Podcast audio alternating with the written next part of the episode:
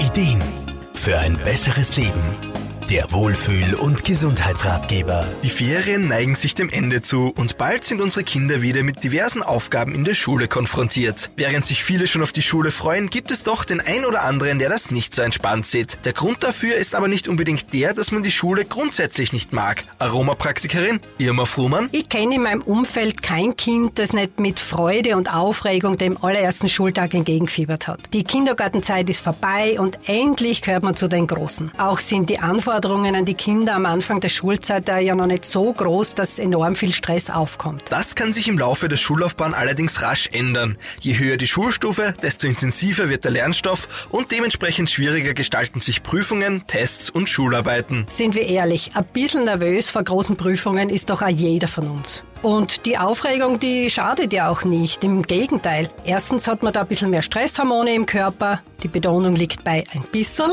Und die lassen uns einfach konzentrierter sein.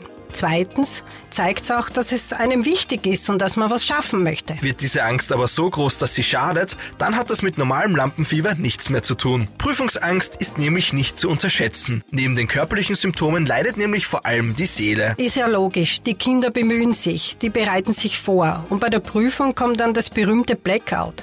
Das meiste Wissen ist teilweise oder noch schlimmer ganz weg. Und wenn man dadurch immer wieder gehindert wird, zu zeigen, was man kann, dann leidet das Selbstvertrauen Burnout immens und irgendwann ist die Lust auf die Schule sowieso dahin. Hier ist es wichtig, frühzeitig und mit viel Verständnis und Behutsamkeit dem Kind die Angst zu nehmen. So individuell jedes Kind ist, so individuell sollte auch die Herangehensweise sein. Hier kann auch die Aromatherapie einen wertvollen Beitrag leisten. Irma Fruhmann. Bei der Auswahl der Öle bestimmt natürlich die Nase des Kindes mit. Und hat man dann einmal die richtige Mischung gefunden, kommt sie immer beim Lernen für das betreffende Fach zum Einsatz. Und für die Prüfung kann man dann den gleichen Duft auf ein Papiertaschentuch oder in einen Riechstift geben.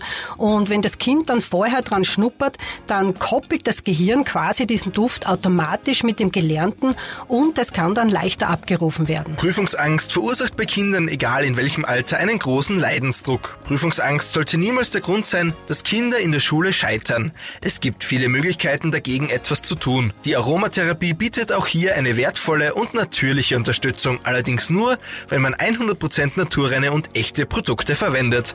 Markus Kropatsch, Serviceredaktion. Der Wohlfühl- und Gesundheitsratgeber. Jede Woche neu